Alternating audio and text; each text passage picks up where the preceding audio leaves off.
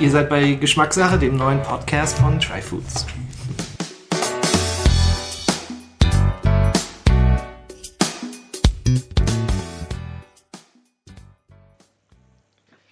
So, willkommen zum Podcast von Tryfoods, Geschmackssache, heute mit der Folge Nummer 11.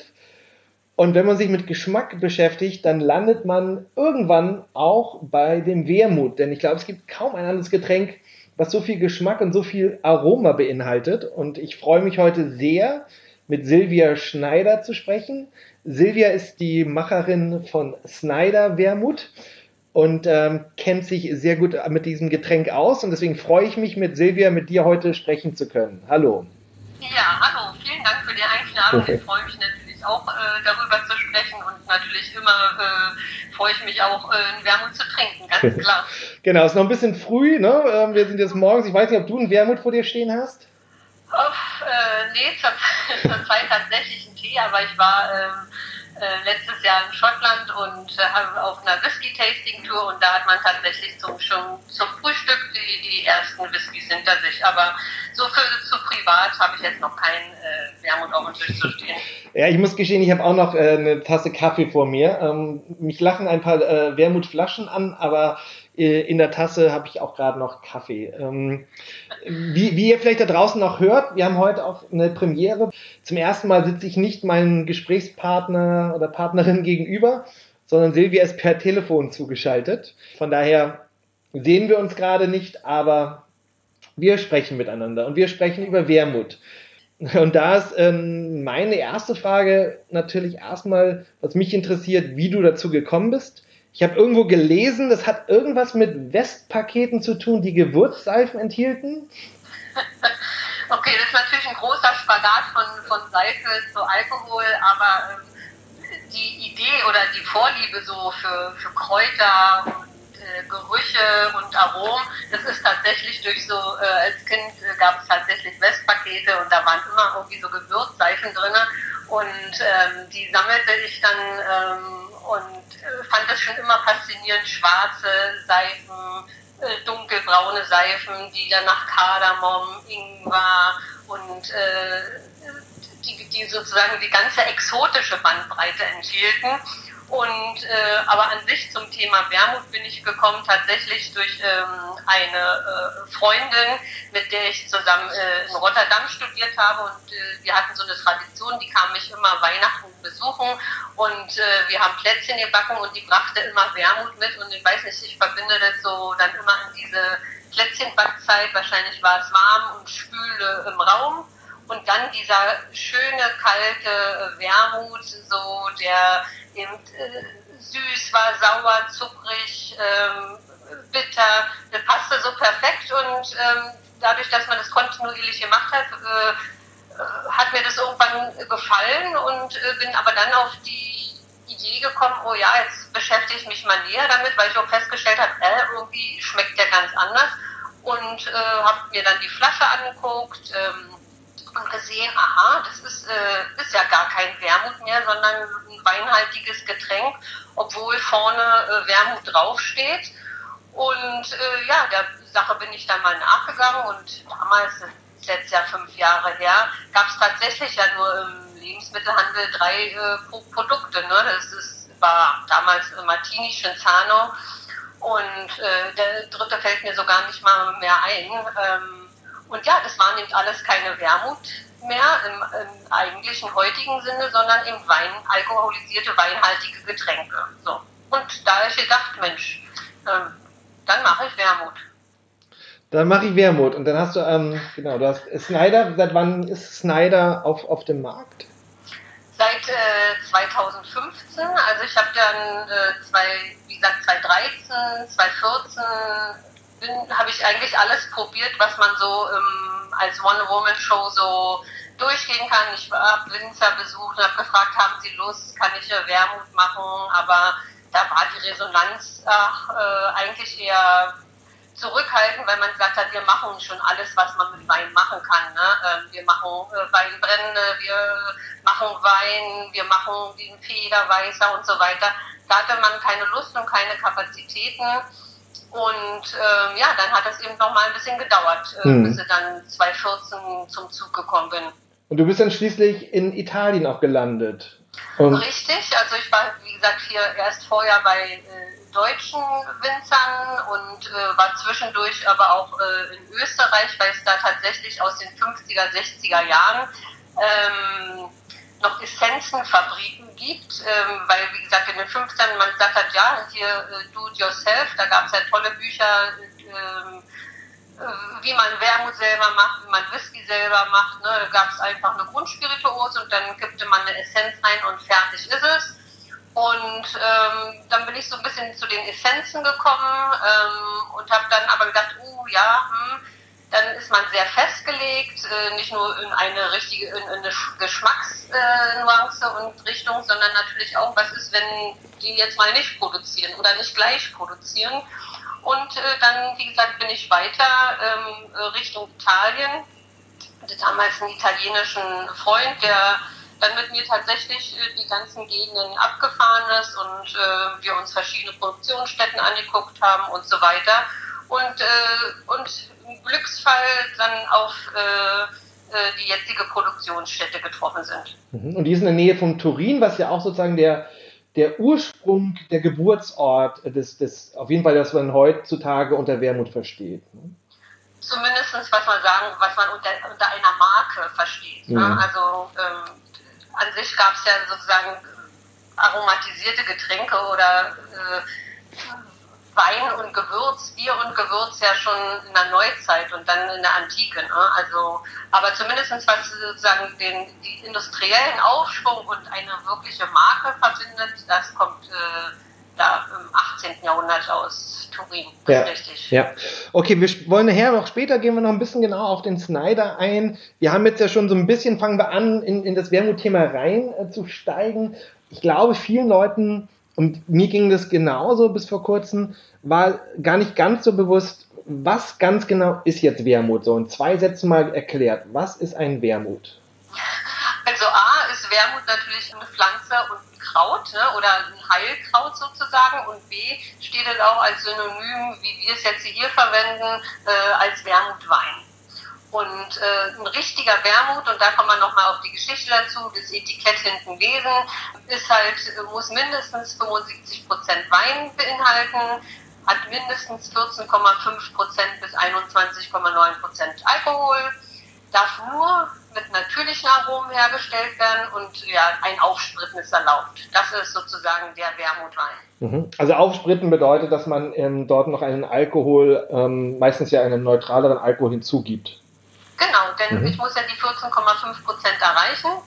Und äh, das passiert natürlich ähm, durch äh, Zusetzen von ähm, Alkohol. Und das Besondere, was, was ja den, den Wermut ähm, ausmacht, sind ja die ganzen Gewürze, Kräuter. Man sagt ja sehr gerne auch, benutzt man das englische Wort Botanicals, was einige mhm. Leute ja vielleicht von Gin kennen.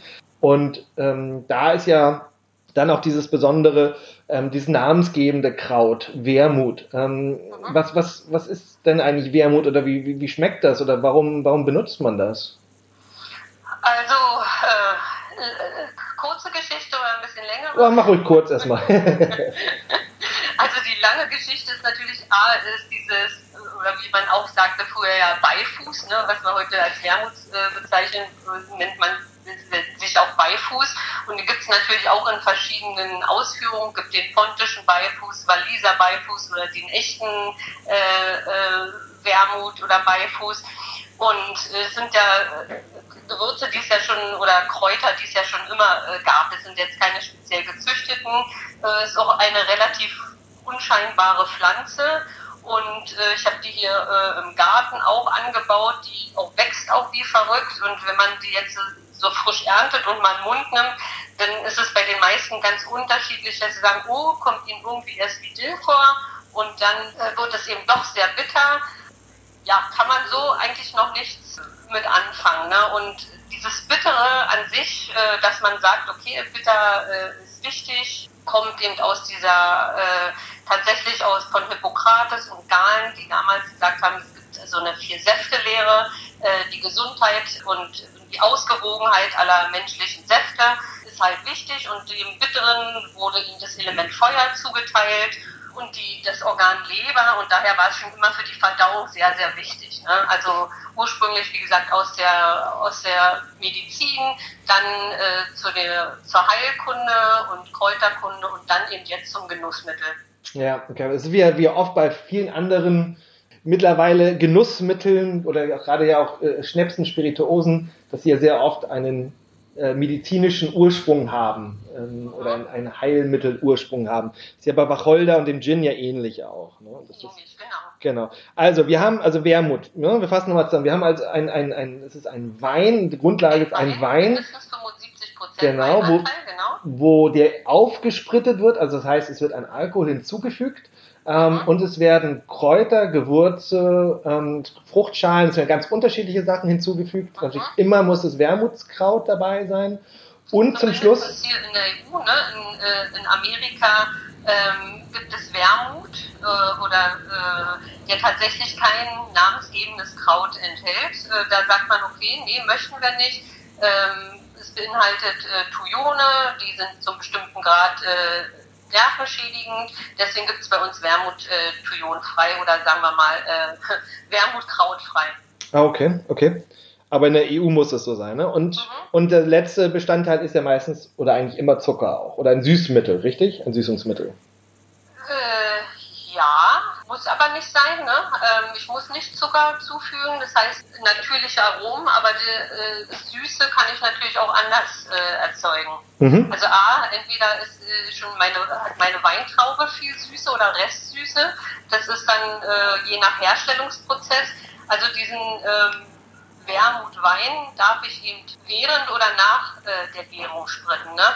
Ähm, dazu muss man vielleicht noch ganz kurz wissen, Wein oder die alkoholische Gärung, ne, ich, ich sage es mal so, weil ich es irgendwie am niedlichsten finde und zum, zum Verstehen, es gibt äh, äh kleine Hefeteilchen, kleine Lebewesen, äh, die äh, fressen Zucker. Und was sie ausscheiden, ist dann Alkohol und CO2 zusätzlich produzieren die auch noch Wärme. So, diese kleinen Hefe-Lebewesen, äh, die sterben aber, wenn es zu viel, also entweder wenn sie den gesamten Zucker aufgegessen haben, verstoffwechselt in Alkohol, oder wenn ich eben äh, Alkohol beigebe. Ne?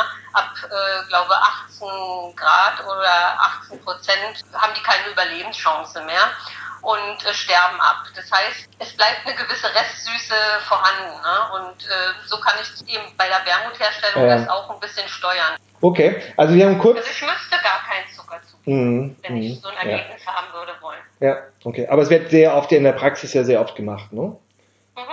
Beides. Ja.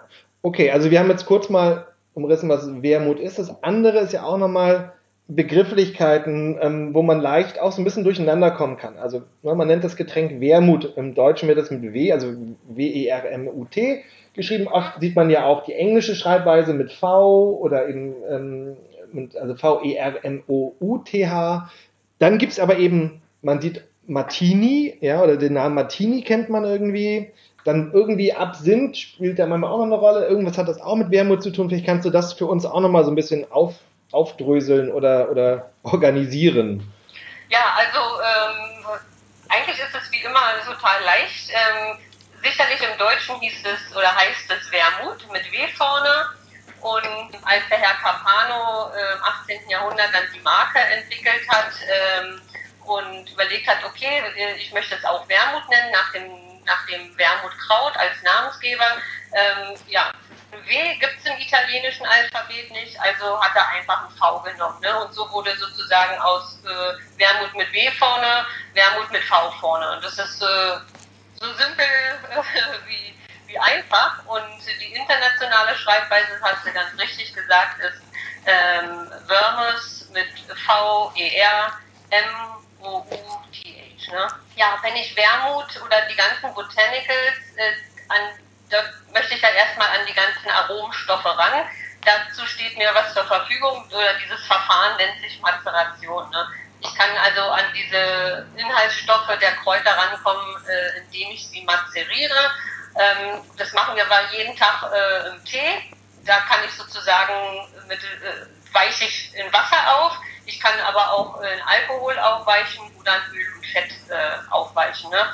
Und äh, wenn ich jetzt äh, ähm, das Wermutkraut aufweiche in Alkohol, dann dieses Extrakt, was daraus entsteht, äh, was ich eigentlich haben möchte, ist äh, das Absinth. Und Absinth wiederum enthält äh, dieses Nervengift äh, Thujon. Das ist eigentlich die Kurzgeschichte. Also genau, also Absinth ist eben auch ein, ein aber das ist ja eben ein, ein, eine Spirituose dann, die eben auch das, das Wermutskraut enthält. Ne? Nee, äh, andersrum. Ne? Anders. Also äh, Absinth wird aus, ist also sozusagen das Extrakt aus Wermut aufgeweicht. Okay, so das aus Extrakt. Ich lege okay. Wermut mhm. in Alkohol ein und die, diese Essenz, die ich daraus mhm. Extrahiert habe, äh, ist das Absinth. Okay, achso, und der, der, dieser Schna der, die Spirituose Absinth ist dann danach benannt. Richtig, die okay. wird dann mhm. aus diesem Absinth äh, weiterverarbeitet. Ja, ja. Okay, und dann, ich meine, viele Leute kennen Martini. Martini irgendwie denkt man, es gibt einmal diese Flasche Martini und es gibt aber auch einen Cocktail Martini. Was, mhm, was, hat, was, hat sich mit, was hat das mit Martini da auf sich? Äh, Martini ist eigentlich auch äh, äh, eine Marke, ne? Brand, wie man sozusagen im Englisch, äh, Englisch sagt. Ähm, und äh, ist jetzt halt äh, durch einen Zufall oder Glück gewesen, dass es eben auch noch einen gleichnamigen Cocktail gibt. Dadurch verbindet man natürlich ähm, viel mehr noch äh, äh, Martini mit der, Marke, mit der Marke und einem Produkt. Ne? Ja, okay. Also es war zuerst diese Marke da, die für viele ja, Leute dann stellvertretend für Vermut, also wie Tesafilm wahrscheinlich für, ne, äh, für, für einen Klebestreifen, einen durchsichtigen. Ähm, Bei den Cocktails kam ja alles, kam ja erst so, der erste Bartender-Guide gab es 1862, ne, die ersten Wermutmarken gab es ja schon viel früher. Genau, okay. Ähm, führ uns doch mal kurz, also wir haben ja schon ein bisschen drüber gesprochen, ähm, über, über die, die Bestandteile des Wermuts, aber erzähl doch mal kurz, wie wird jetzt genau Wermut hergestellt? Also, und gerade da vielleicht auch der Unterschied, also jetzt ein, ein richtiger Wermut. Ja, eben nicht, weil du sagtest, weinhaltiges Getränk vorhin ja auch. Genau, alkoholisiertes weinhaltiges Getränk, genau.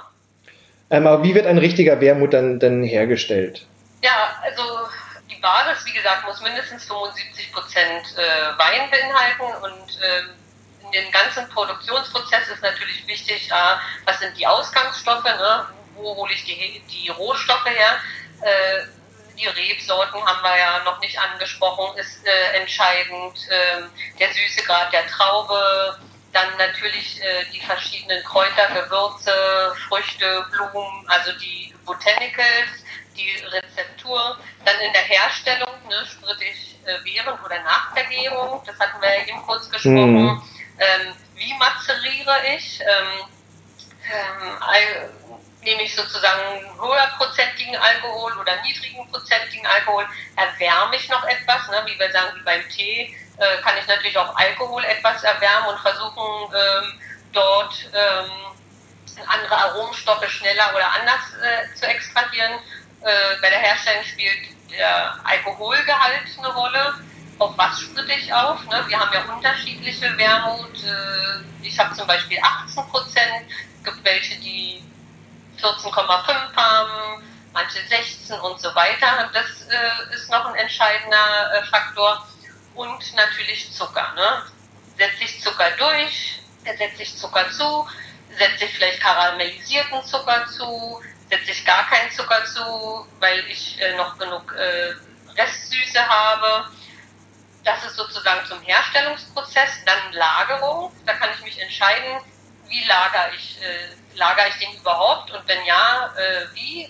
Nehme ich ein Fass oder Edelstahltank, hat natürlich auch Geschmacksauswirkungen je nachdem, was ich für ein Fass benutze, Edelstahltank, so wie ich es mache. Ich möchte, dass er frisch bleibt, äh, ich möchte, dass er eine klare Farbe behält, dass er sich nicht mehr weiterentwickelt, deswegen bei mir Edelstahltank.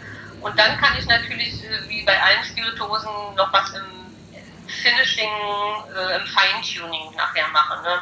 blende dich mit etwas ab. Also ich habe gesehen, es gibt ja auch schon tatsächlich einen Wermut, äh, wo dann äh, Gin mit äh, drin ist oder in, ähm, ja immer im Sherryfass mit äh, gelagert ist. Also da habe ich auch noch mal Möglichkeiten ja. in diesem ganzen Produktionsprozess. Boah, das sind ja wirklich sind ja extrem viele Stellschrauben, die es ja gibt. Ne? Ähm, ja, beim, beim, also, wie bei jeder anderen. Ja, aber es scheint ja fast noch mehr zu sein, weil ich habe ja, ich meine, einmal wir sprechen über Wein, ja, man kann also, also das ist 75% Grundlage. Allein Wein ist ja schon mal eine riesige Wissenschaft und was man da alles machen kann. Einfach ein, und jetzt habe ich dazu noch, welchen Alkohol nehme ich dazu, ja, ähm, welche Botanicals nehme ich dazu, wie, wie setze ich dazu, welchen Zucker. Also du hast ja so viel jetzt gesagt, das ist ja wirklich extrem viel ähm, ähm, und wesentlich, wesentlich komplexer, finde ich ja noch als andere Dinge. Äh, ja, es ist sehr komplex, aber das macht, äh, das ist ja das Schöne. Äh, wie gesagt, als 2014 gab es äh, drei Handelsmarken. Mittlerweile gibt es viele äh, kleine handcrafted äh, Betriebe, die äh, Wermut herstellen. das macht ja das Schöne aus, die Bandbreite und dass jeder äh, auf seinen Geschmack entsprechend irgendwas finden kann. Ne? Ja. Ähm, und das ist, was mich äh, selber ja auch begeistert, dass ich habe mal auf meiner Website geschrieben, äh, Wermut äh, Cocktail in its own. Also der ist an für sich schon äh, fertig gemixt, weil er äh, alle, auch alle Bestandteile enthält, ne? süß, sauer, bitter. Ähm, ja. Und damit natürlich viele Gesch äh, Geschmacksnerven bedient. Kannst du uns, äh, weil wir haben ja gerade schon gesprochen, es gibt so viele Stellschrauben und verschiedene ähm, Dinge, die ich machen kann. Ähm, kannst du uns ein bisschen helfen, Wermut ein bisschen zu, zu Stile vielleicht ein bisschen zu organisieren? Also kann man das sagen, okay, das sind so klassische äh, Wermut-Stile, die es gibt? Also man kann natürlich äh, wie, ähm, wie bei den meisten Spirituosen, ähm, obwohl ja Wermut keine Spirituose ist, sondern eigentlich zu einem zu Likörwein zählt oder äh, in der äh, Gesetzgebung ist es ein Intermediate Product, also ein Zwischenerzeugnis zwischen Spirituose und Wein. Ähm, kann man natürlich äh, äh auch die Stile einmal nach der Farbe bestimmen. Ne? Ich habe einen weißen, einen Rosé und einen äh, Rosso. Ähm, schon da gibt es eine Bandbreite und dann natürlich innerhalb dieser äh, Farbkategorien gibt es natürlich auch nach dem Süßungsgrad ähm, noch ähm, äh, eine Auswahl. Ne? Also ich habe sowas wie Extra Dry, das heißt äh, 30 Gramm Zucker ähm, Milliliter, äh, ja, Milliliter, genau. Ich hab, kann Dry haben, das heißt 50 Gramm Zucker. Was wir hier nicht so oft sehen oder unterteilen, ist dann noch Semi-Dry, Semi-Sweet und Sweet. Da sagen wir meistens alles äh, Bianco zu. Aber ähm, ich unterteile das, weil ich wollte ja ursprünglich einen weniger süßen haben ähm, und bin in der Kategorie Semi-3, das heißt 50 bis 90 Gramm Zucker pro Liter. Und der Rest ist dann ab, also der wirkliche Sweet oder Bianco ist dann ähm, ab ähm, mindestens 130 Gramm Zucker pro Liter. Okay, das nur, dass ich verstehe. Das heißt, man den Sweet benutzt, sagt man auch Bianco, was ja eigentlich weiß bedeutet dazu. Mhm. Okay, das kann natürlich auch verwirrend sein dann, ne? Also, das, also gibt es, gibt es denn auch einen roten süßen? Also auch einen, äh, äh, einen roten süßen haben, ne? Also dem, zu dem würde man auch Bianco sagen, zu dem roten süßen. Okay, also weil das wahrscheinlich eher so ein Stil ist, dass man. damals wahrscheinlich auch noch nicht so häufig vor. Ja. Und dieses Bianco ist, stand halt so äh, für diese Kategorie der, der süßen Weißen. Ne? Ja, okay. Ähm, Aber heute würde man dann sagen natürlich Rosso und dann würde der Bezeichnung Sweet haben. Oder ja. äh, drei oder Semi-Sweet oder Semi-Dry. Ne? Ja. So dann eher. Also ich habe mich ja mit dem Thema Gin schon beschäftigt, deswegen beziehe ich mich manchmal da drauf. Bei, bei Gin, bei den Stilen ähm, unterscheidet man oft ja auch in, in so einem klassischen Stil. Beim Gin würde man London Dry dazu sagen, wo man sagt, das ist eine, eine klassische, sehr starke Wermut, äh, Wermut sag ich jetzt schon, Wacholdernote. Und dann gibt es Stilistiken, diese New Western, die geschmacklich so ein bisschen von diesen Wacholderkernen entfernt gehen und ein bisschen experimenteller sind. Gibt es so etwas beim, beim Wermut auch? Klassische eher Wermutgeschmack, ähm, beziehungsweise eher experimentellere, andere Gewürze, Botanicals, die man herausschmeckt? Ja, also dadurch, dass man natürlich äh, äh, beim Gin mittlerweile Kategorien hat, weil es natürlich auch ähm, ursprünglich klar dieser Old Tom Gin war, das war, da wurde einfach der Gin mit Zucker und Honig äh, noch gesüßt, ne? Das waren so die ursprünglichen Gin-Sorten. Dann kam der London Dry Gin, da handelt es sich wirklich um Reinheitsgebot und der muss auch wacholderlastig und trocken sein. Und ähm, da ist man natürlich beim ähm, bei der Auswahl der Botanicals mittlerweile beim äh, Wermut äh, ist man da nicht so eingeschränkt. Der New Western Dry Gin im Gegensatz, ja, ist richtig, äh, der, da trifft der Wacholder nur noch im Hintergrund. Ich kann alle floralen, fruchtige, pfeffrige Gins machen, wie auch immer. Das trifft dann sozusagen eher in den Experimentierstil äh, von Wermut. Ich kann auch völlig neue äh, Kräuter und Botanicals nehmen, die vielleicht in der Mode sind oder gerade unserem aktuellen Zeitgeschmack äh, eher entsprechen. Ne? Oder die in eine bestimmte Richtung gehen sollen. Da kann ich schon äh, auch äh, experimentieren. Ne? Ja. Es gibt ein paar Bestandteile, die man schon immer haben müsste, vielleicht einfach um so eine Basis zu schaffen, um eine bittere Geschmacksnoten zu bekommen, so Enzian, Kamille, Wermutkraut, Engelwurz, äh, Schafgarbe und sowas, ne? so, so Bitterstoffe, Aromen. Auf ganz, auf alles wird man nicht verzichten können, aber man, wie gesagt, kann ganz neue Sachen dazugeben. Man könnte Rosenblätter dazugeben oder ich habe für mich entschieden, ich fand äh, Pink Grapefruit schön. Das äh, ist sozusagen auch nicht ganz klassisch äh, in der Wermut-Tradition vielleicht verarbeitet worden. Ne? Ja. Was sind denn sonst noch so andere, also du hast schon ein paar gesagt, Enzian und so, was sind denn sonst eigentlich so andere, so klassische Wermutkräuter oder Gewürze, die klassischerweise hinzugesetzt werden? Also Wacholder natürlich, ne, klar. Dann äh, Süßholz, äh, Lagritze, dann ähm, gibt es Alant, äh, Koriander, Fieber, Rindenbaum, Goldregen, Johannesbrotbaum, wilde Artischocke, Kardamom. Dann haben wir die Kamillensorten, Zimt, ähm, Ingwer, Sandelholz, Salbei, Pfeffer. ähm, ja. Eine große Bandbreite. Wie viele, wie viele sind denn bei die, wie viele Botanicals sind denn in deinem ähm, Wermut enthalten? Ich habe 36. 36. Und das ist, ist das eine normale Zahl oder ist das schon viel oder ist das wenig? Oder ist das so, ich glaube, so hat mal, also ohne jetzt äh, Anspruch auf Richtigkeit, aber ich habe mal gelesen, so zwischen 8 und 14 äh, kann man schon ein ausgewogenes Aroma herstellen. Okay, also ist deiner schon dann, was die Anzahl angeht, komplexer oder hat mehr? mehr Würde ich sagen, ja. Mhm. Okay, interessant. Ähm, lass uns noch ein bisschen mehr über den Geschmack sprechen von Wermut. Du sagtest ja eben vorhin ja auch schon, das ist das Faszinierende, dieses, was da alles zusammenkommt beim, beim Wermut. Also Süße, äh, Säure, Bitternoten, dann ja auch, auch ein, obwohl man es nicht wirklich als Geschmack bezeichnen kann, trockenen Geschmack. Und hinzu kommt natürlich diese komplexe Aromatik der, der Botanicals, die, die man erzeugen kann.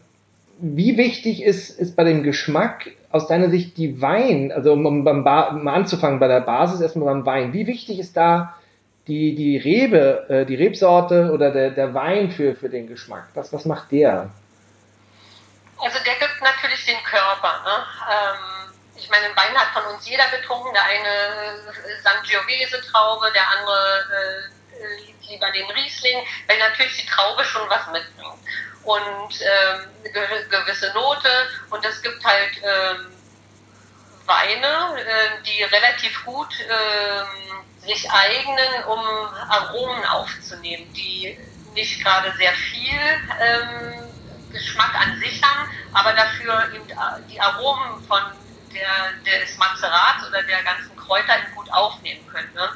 Ähm, von daher, der, die ja. Weinauswahl äh, macht natürlich viel aus. Ja. Man äh, sieht es natürlich, äh, man erkennt es ja auch im Glas und bei, wie gesagt, bei mindestens 75 Prozent Wein ist es einfach der größte Bestandteil. Von daher ist es für einen Weinliebhaber schon vielleicht äh, wichtig zu sagen, es gibt ja auch Wermut, äh, die aus der Rebsorte gemacht werden und der Rebsorte. Vielleicht erkennt man sich da ein bisschen wieder, ne? wenn ja. die Essenz nicht so dominiert ist. Ja, du hast gerade gesagt, es, es, gibt Rebsorten, die sich mehr eignen, mehr die Aromatik annehmen oder aufnehmen und andere nicht. Kannst du mal sagen, vielleicht eine Rebsorte als Beispiel, die sich, die sich dann eignet zum Wermut machen und vielleicht eine andere Rebsorte, die das nicht so gut, also diese Aromatik dann des Mapsarats aufnehmen kann? Also es gibt äh, für, für, für die Rebsorten gibt es keine Vorschrift, welche Rebsorten man verwenden kann. Ne? Also im Prinzip äh, darf ich jeden Wein als Grundlage da verwenden. Trebbiano eignet sich natürlich ganz gut, ist, ist eine der ältesten Tre äh, Rebsorten, die ist sehr ähm, säurelastig schon. Ja, ist Muscatella, ne, das ist auch eine, eine, Rebsorte, die ist auch schon seit dem Mittelalter ähm, immer wieder zum Einsatz kommt. Blumig, fruchtige Noten. Ich selbst nehme noch Grebe Cortese aus dem Piemont. Ähm, also es gibt einige einige Rebsorten. Vorwiegend natürlich klar aus den äh, Mittelmeerräumen. Ja. Aber fällt dir irgendwie so spontan eine ein, die man sagt, die, da hast du mal gehört, das eignet sich, die eignet sich nicht, nicht so gut zum, zum oder sind es eher dann sehr, sehr extrem aromatische, also oder irgendwie tanninhaltige? Ja, ich habe äh, hab am Anfang auch experimentiert, ein bisschen so mit Riesling und so und hat sich für mich nicht rausgestellt, obwohl natürlich Riesling ja auch eine wahnsinnige Bandbreite hat, ne? auch auf welchem Boden wächst der, aus welcher Region kommt der. Aber ähm, allgemein habe hab ich jetzt noch nicht, habe ich nicht gehört, der eignet sich nicht oder so. Ähm, wird es sicherlich geben. Mhm. Mhm welche die sich weniger eignen. Ich kann jetzt nur sagen, dass zum Beispiel ja ein Tempranillo, Trebbiano, Grevencortese, Muscatella, dann noch ein paar spanische Weine wie äh, Xarello, ähm, Paraleda ist auch noch eine spanische aus, dem, aus Katalonien. Die eignen sich halt ganz gut. Ne? Die, glaube ich, wird zusammen auch äh, für die Kava-Herstellung ähm, genutzt und äh, ja, ist auch fruchtig. Okay. Und wie bist du, wie bist du denn bei deinem vorgegangen? Also was war dein geschmackliches Ziel? Also, oder hast du vielleicht erstmal ganz viele Wermuts probiert und dann gesagt, ah ja, das, das finde ich, in dem finde ich das und das gut, geschmacklich, das finde ich nicht so gut. Äh, und um dann ja. selber für dich zu. Also ich äh, habe hab das ganz, bin das ganz marktforschungsmäßig angegangen. Ich habe damals äh, recherchiert, äh, was gibt es schon. Ähm, ich bin auch zu Winzern gefahren, die selbst irgendwie Wermut hergestellt haben und habe dann äh, probiert und äh, Notizen gemacht und habe verschiedene Weine äh, mit nach Hause genommen, verschiedene ähm, Tastings gemacht und ähm, habe dann aber irgendwie so äh, gesagt, ja, ich möchte auf jeden Fall soll es nicht so süß sein und ich mag irgendwie eine Frische und äh, was mache ich gegen Süße? Eigentlich im klassischen Sinn Säure und ähm, habe dann einfach äh, immer frische Grapefruit genommen, ein bisschen gepresst oder mal Schalen eingelegt und die immer sozusagen äh, im ersten Experimentierschritt dazugegeben und äh, hat mir gefallen und äh, so dass bei mir eben äh, die Pink Grapefruit sozusagen das Haupt, äh, Hauptelement ist. Und, und, und ich meine, Grapefruit, da denke ich auch gleich, also ich denke an Säure, ich denke an bittere Noten. Ist das auch vielleicht so dann die, äh, die geschmackliche Brücke zum Wermut wieder hin, zum Kraut? Oder ist, spielte das auch eine Rolle? Mir ging es eigentlich eher um, um, Süße und Fruchtigkeit. Ne? Also ich, äh, es gibt ja auch wieder unterschiedliche Grapefruit-Sorten. Also bei mir ist es die Pink Grapefruit. Ähm, wenn wir, wenn du an den Supermarkt gehst und eine aufschneidest und isst, wirst, die hat ja auch noch mal ein bisschen andere Aromen als zum Beispiel eine weiße Grapefruit. Gibt halt dort auch wieder Unterschiede. Ne? Was ist denn sonst so, also du, du wolltest die Frische haben, gibt's gibt's sonst so andere Wermut, ähm, äh, muss jetzt nicht unbedingt Kanzmarken nennen, muss, muss es aber nicht, aber sonst Arten, die, die du geschmacklich, die dich interessieren und die du selber gut und spannend findest?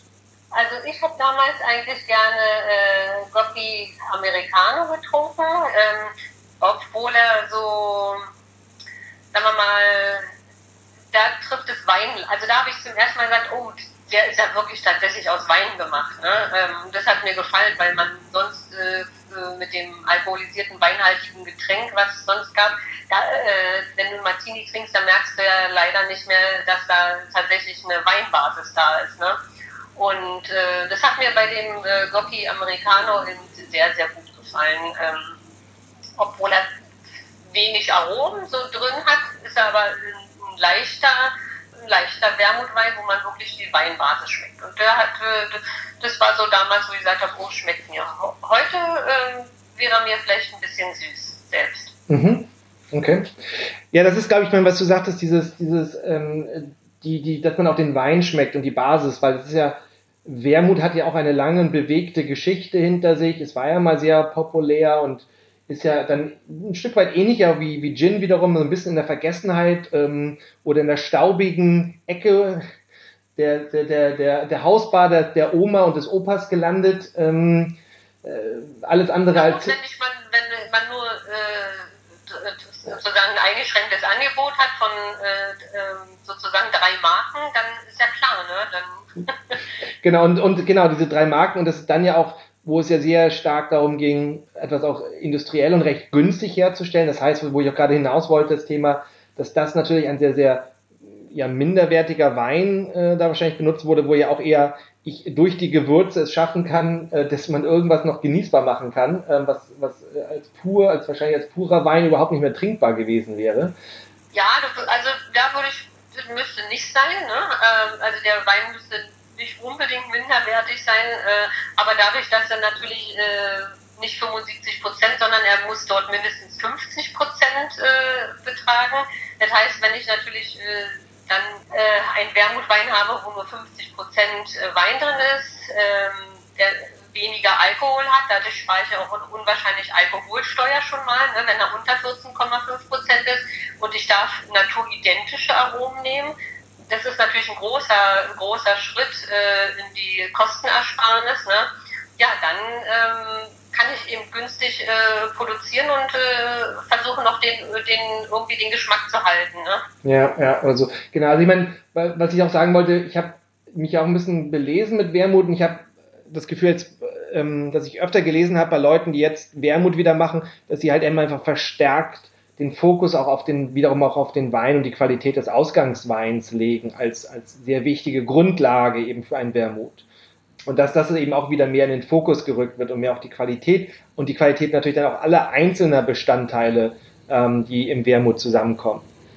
Klar, also ich habe von meinen 36 äh, Botanicals sind einige äh, bio- oder biozertifiziert. Äh, das kann man natürlich, also auch da kann man natürlich äh, weitermachen. Ne? Ähm, äh, Qualität ist immer, die muss hoch sein, ist richtig, aber ähm, äh, die ganzen Kräuter und so, das ist auch ähm, ein bisschen äh, weltmarktabhängig. Wo bekomme ich denn gerade Schwertlilie, Süßholz oder ähm, Fieberrinde, ne? Zu welchem Preis? Also es sind ja, ähm, das finde ich ja Wermut so spannend und dann nochmal der äh, zu den Seifenpaketen, das ist, sind ja, kommt ja aus sozusagen fast allen Kontinenten angeliefert, ne? Und ähm, ähm, an anfänglich äh, wollte ich unbedingt gerne äh, Pink Grapefruit aus Florida haben, äh, gab es aber irgendwie nicht und äh, dann hatte ich welche aus äh, Kuba. Ne?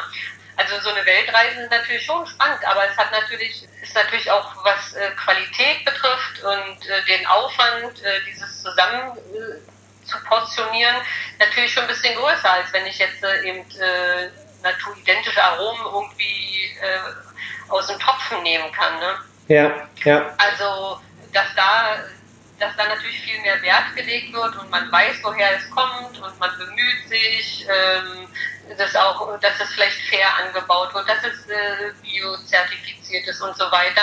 Äh, ganz klar fängt bei den Weinen an als großer Bestandteil.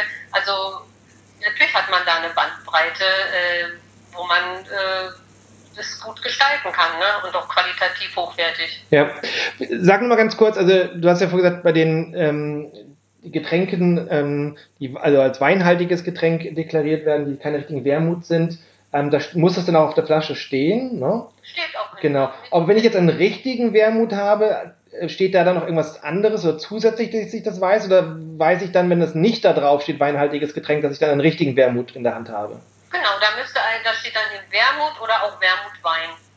Okay, da, also das Sonst wirklich. steht eben Alkohol, alkoholisiertes weinhaltiges Getränk. Mhm. Aber da gibt es wirklich Kategorien, da kann man nachlesen, was die sozusagen einzeln bedeuten.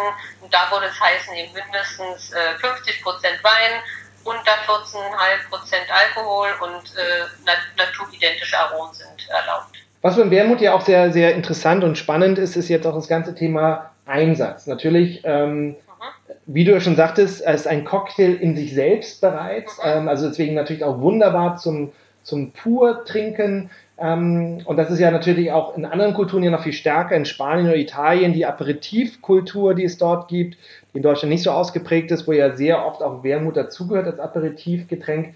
Ähm, aber Wermut ist ja auch ähm, Zutat ähm, vieler klassischer Cocktails. Vielleicht kannst du da noch ein bisschen was dazu sagen. Also klar, da kommen wir nochmal vielleicht auf den Martini äh, zurück. Ne? Ähm, der wurde eben mit äh, trockenem Wermut und äh, der Grundspirituose gemacht. Aber ähm, was ich halt, äh, warum ich Wermut eben äh, besonders gut einsetzen kann in Cocktails, weil es natürlich auch eine große Bandbreite hat. Ne? Wenn ich habe gesagt, äh, wir haben süß, wir haben sauer, wir haben bitter und äh, je nach Wermut äh, oder Rezeptur kann ich das natürlich ausprägen. Ne? Ich kann den bitteren Teil ausprägen, den sauren Teil, den süßen Teil und das hilft mir natürlich, ähm, wenn ich äh, bei den Cocktails bin, wo es genau ja wieder da, äh, darum geht, eine Cocktailbalance zu haben möchte ich einen bitter oder sauer schmeckenden Cocktail oder möchte ich einen süßeren Cocktail?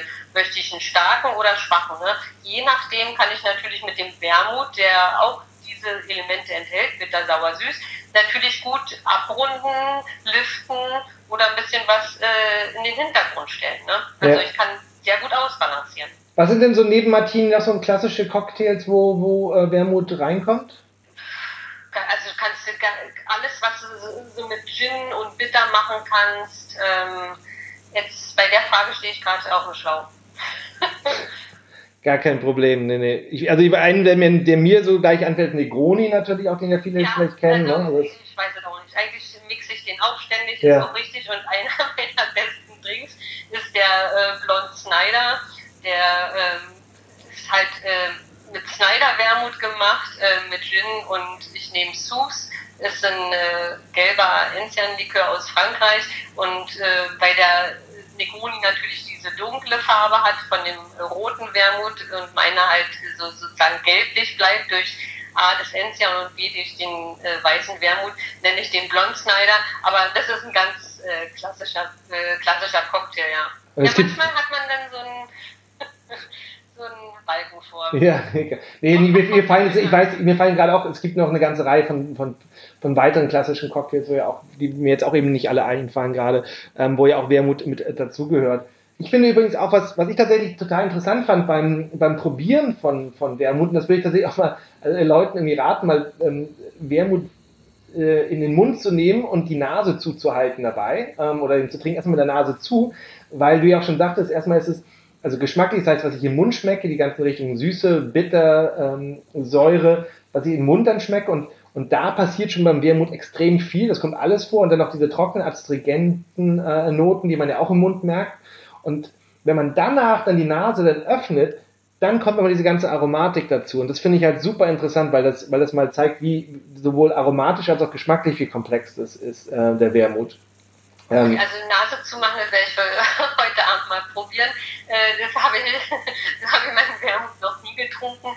Ähm, ich hatte, äh, habe mir damals auch ein paar Freunde geholt äh, beim Tasting, als es um Wortgeruch ging. Ne? Also man kann, wenn man die Flasche aufmacht äh, und mal so durchgehend riecht, ähm, auch da fällt einem schon auf, was riecht eher nach äh, Chemielabor, was riecht so und so. Also das, das sozusagen auch das Nosing ist natürlich entscheidend. Ja.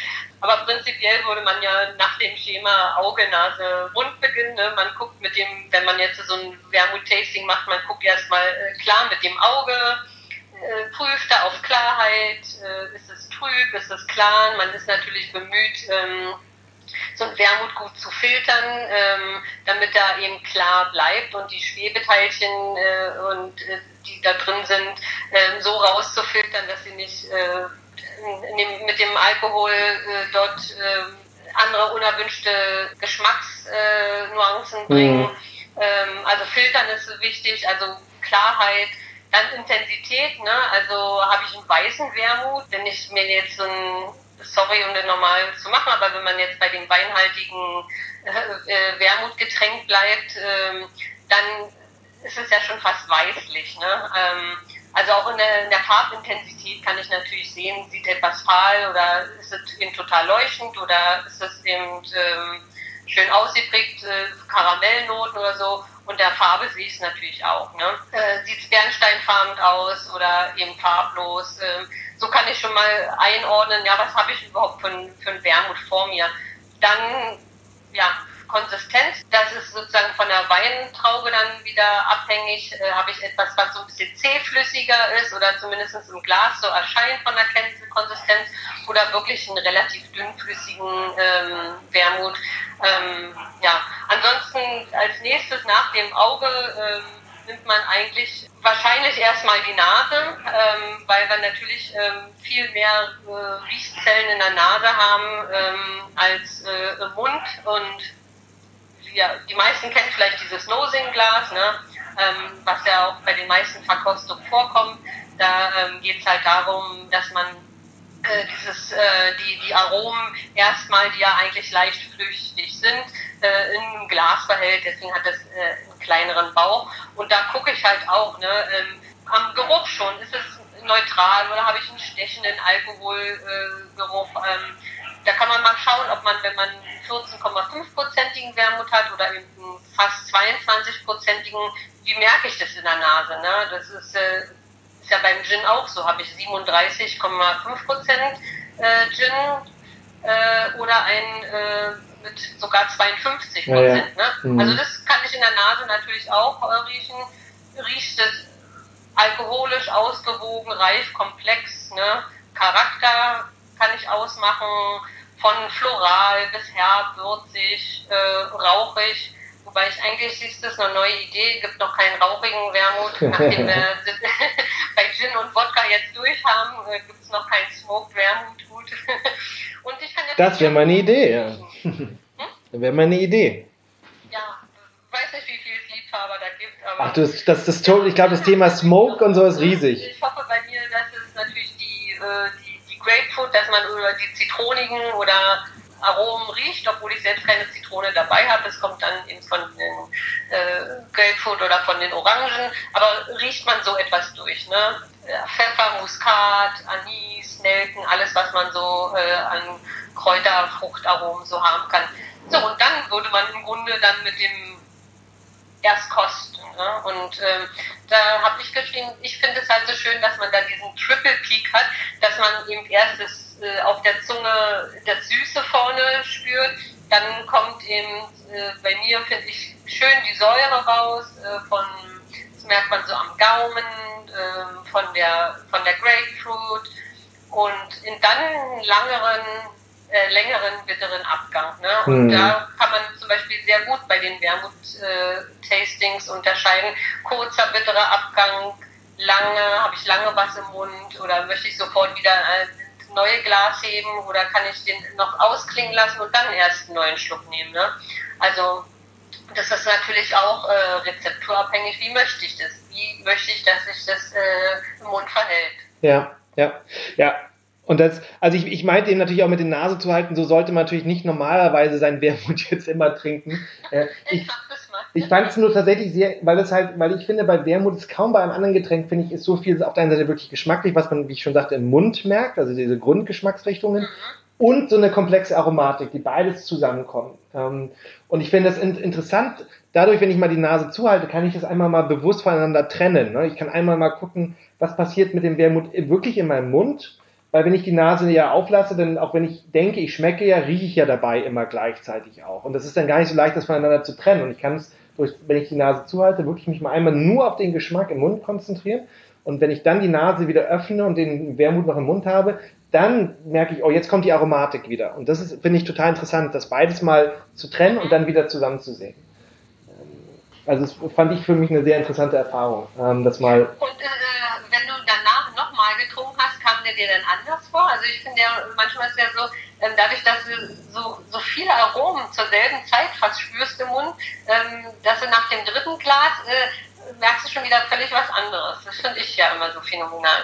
Ja, total. Ich finde, das, das finde ich, das ist ja auch gerade, ich finde das Spannende an so geschmacklich komplexen Sachen wie Wermut, dass man jedes Mal wieder mal was anderes schmeckt. Ne? Also ähm, ich hatte neulich einen getrunken, das erste Mal hatte ich auch sehr, oh, der hat was sehr Fruchtiges und dann zweiten Mal hatte ich mehr fast so Kaffeenoten, so, so erdige Sachen, die, die, die stärker rausschmeckte. Und das finde ich ja gerade macht auch die Faszination aus, ähm, dass, dass das immer mal immer wieder was Neues entdecken kann, geschmacklich. Ne? Ähm, Natürlich gibt es einen Grund, vielleicht natürlich so einen Grundstil, ne, der, der, natürlich dieser eine bestimmte Wermut hat, aber innerhalb dieses, ähm, dass es so immer mal unterschiedliche Sachen rausschmecken kann. Mhm. Das, das ist ja, ja. Wie gesagt, je nach Rezeptur, Traube, ne, und das macht irgendwie auch die Vielfältigkeit so aus. Ne? Ja. Und es ist ja auch tatsächlich, ich meine, ich glaube, wir sind ja auch nicht die Einzigen, die davon, ähm, die, die das irgendwie spannend finden, weil Wermut kommt ja irgendwie gerade auch und es gibt ja verschiedene Gründe und auch das finde ich ja total spannend, interessant zu sehen, verschiedene Gründe, die zusammenkommen, warum Wermut mittlerweile wieder angesagter ist und es auch mehr Leute gibt, so wie du, ähm, die ähm, einen Wermut, einen guten Wermut aufsetzen. Was ist, denkst du, für dich so? Warum aus deiner Sicht interessiert Wermut wieder mehr Leute? Ja, das der Craft-Welle ist eigentlich gut äh, für den Verbraucher, weil der aus einer großen Bandbreite äh, etwas Persönliches äh, ziehen kann oder Vorlieben entwickeln kann. Ne? Er wird ja in die Lage versetzt, hat ja jetzt viele Produkte zur Auswahl, an denen er kosten kann, wo er sagen kann, oh, das ist genau mein Geschmack, äh, gefällt mir. Und äh, das ist, glaube ich, jetzt durch den Gin äh, gelernt, ne? dass, es, dass Gin nicht gleich eben nur äh, London Dry Gin ist, sondern eben durch die neuen Stile. Wir haben äh, Slow Gin, den New Western Dry Gin, Old Tom Gin, gut gibt es fast nicht mehr. Aber wir haben jetzt gelernt, dass es äh, eben mehr als nur paar Sorten gibt und äh, wir sind sensibilisiert. Die Leute unterhalten sich, die sind interessiert, die möchten wissen, was drin ist. Und dieses äh, vom Gin zu Wermut ist ja kein äh, so großer äh, Spagat. Also da hat der Gin natürlich viel geleistet, zu sagen, okay, auch, wir übertragen das jetzt auf Wermut zu sehen. Äh, wir sind äh, in der Lage, äh, zu entscheiden und ähm, zu kosten und eine Auswahl zu treffen. Und ich glaube, das ist einfach das Schöne daran. Und das ist ja tatsächlich diese, diese, diese Gemeinsamkeiten auch mit dem Gin. Ähm, diese, dass es eine komplexe Aromatik hat. Ich meine, lange Zeit war ja Wodka so der Platzhirsch ja auch und, und dass Leute dann zu Gin gehen und, und Lust haben an Aromatik. Ich glaube, das sieht man ja auch bei vielen Sachen, ne? bei Craft Beer, ähm, dass das eben auch Biere sind, wo, wo eine komplexere Aromatik darin ist. Und das führt, glaube ich, Leute eben auch jetzt in die Arme des Wermuts, ne? dass man, dass man offen ist, dass man Spaß an Aromatik wieder hat. Gesagt. Das führt in, ja, sehr schön, das führt in die Arme. wir, wir hoffen, dass es in sehr viele Gläser führt auch. Ja. ja, ja.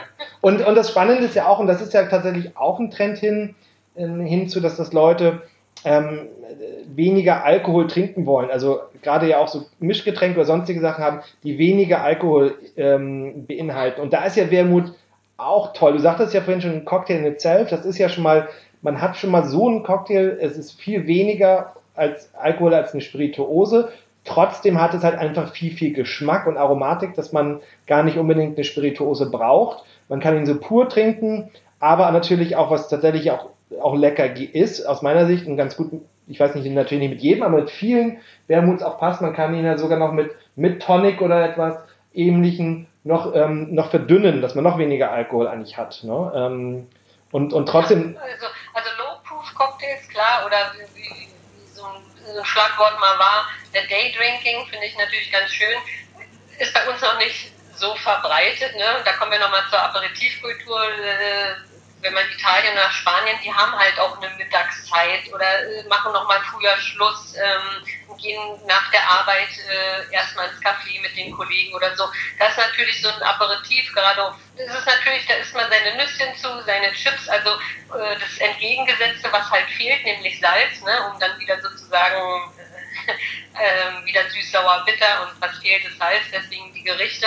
Ähm, das passt halt so. Bei uns diese äh, Low-Proof-Cocktails, äh, das macht natürlich äh, im Sommer oder auch natürlich Freude, dass man äh, etwas haben kann, dass du so sowohl pur trinken kannst, aber wie du auch gesagt hast, im Long Drink. Und da muss es nicht unbedingt nur Tonic sein. Ne? Es gibt ja auch äh, Rosenwasser und Gurkenwasser, was sich sozusagen ganz äh, toll eignet, mhm. je nachdem, was man für einen Wermut hat. Ne? Und, äh, mit als Spritz, ähm, äh, als Longdrink dann zu sich zu nehmen. Also das, ähm, da kann man auch experimentieren. Ne? Auch mit, äh, mit Garnituren natürlich schon. Ne? Packe ich eine Johannisbeere oder rosa Pfeffer ähm, oder ganz klassisch ähm, Orangenzeste und so weiter. Also ich habe schon viele Möglichkeiten und bin trotzdem eben noch ähm, unter meinen 18 Prozent. Ja, wenn wenn du, also du sagst ja auch deinen, du hast vorhin einen Cocktail ähm, beschrieben, den sozusagen einen weißen Negroni, der super mit deinem passt Snyder. Äh, ich glaube, du schreibst aber auch auf die äh, Flasche drauf, eben auch äh, Vorschlag pur genießen. Was, was ist denn da dein Vorschlag? Weil es ist eben die Frage, okay, trinke ich jetzt einen Wermut aus dem Kühlschrank, trinke ich den Raumtemperatur, mache ich einen Eiswürfel rein? Was, hast du da eine Meinung dazu, wie man den am besten dann trinkt? Also da würde ich nicht sagen, was ist am besten oder so.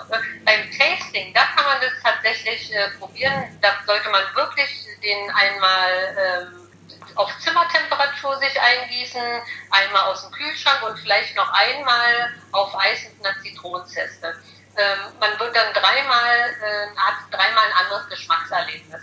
Das könnte man beim Tasting durchaus machen, ne? aber ansonsten kann ich nicht sagen, äh, was am besten ist. Ich trinke den äh, gekühlt Eis äh, mit äh, Zitrone. Okay, du, also äh, auf, mhm, auf Eis, also ein Eiswürfel mit drin. Ja. Okay. Mhm. Ich hab, jetzt wollte ich am Anfang fragen, habe ich gar nicht Dein, du heißt ja Schneider mit Nachnamen. Snyder hört sich so ein bisschen an wie die slawische ähm, äh, Version von Schneider.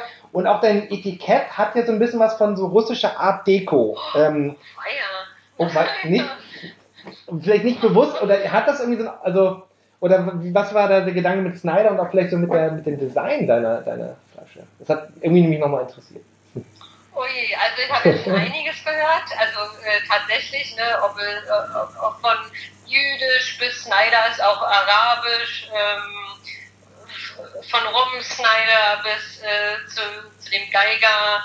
Ähm, also eigentlich wollte ich, äh, ist es noch viel, wieder mal viel simpler, als man denkt. Klar, ich heiße Schneider und dachte irgendwie, ich möchte auch äh, das irgendwie in der, in der Marke äh, drin haben, aber ich möchte gerne äh, was Internationales, äh, was man überall relativ gut aussprechen kann.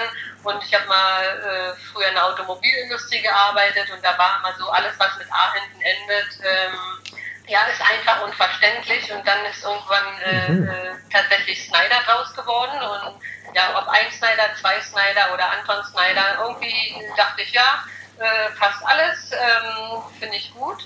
Russisch, weiß ich nicht, habe ich bis jetzt noch nicht gehört. Und ähm, also ja, ich bin äh, ein Freund des Art Deco, das ist richtig. Äh, dieser Skyscraper, der äh, vorne steht, ähm, hat einfach was mit Urbanität zu tun, mit Metropole, weil es die coolsten Bars gibt es einfach Rooftop.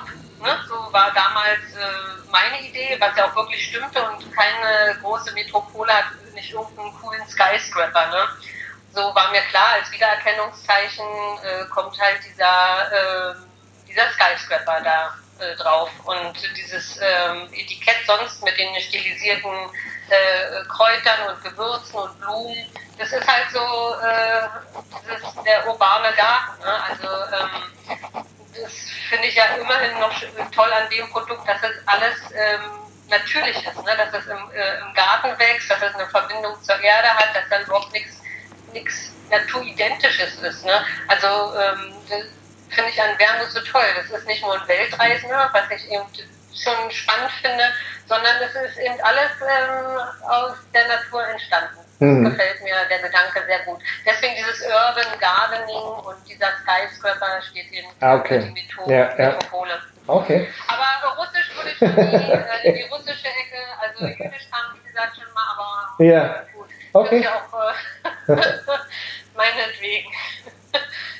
Ach, Gott, ja, nee, doch eins war noch, irgendjemand sagte mal, also das sind ja ganz unmögliche, sie erinnert ihn an Falles-Symbol und äh, ja, dann finde ich doch schön. Ach, solange, soll jeder hinter dem, äh, hinter dem Hochhaus sehen, was er möchte. Genau, solange, solange es hier die Fantasie anregt, dann ist es doch wunderbar. Vielleicht meine, meine letzte Frage wäre nochmal, wo, wo geht es mit dem, mit dem Wermut hin? Also vielleicht einmal persönlich, also hast du noch vor, andere ähm, Wermutsorten zu machen? Ähm, und wo denkst du, vielleicht geht die Reise allgemein mit Wermut hin? Ähm, wird es so wenig, wird es das zweite Gin werden, also auch so ein, ein, ein, ein Wermut-Wahnsinn geben?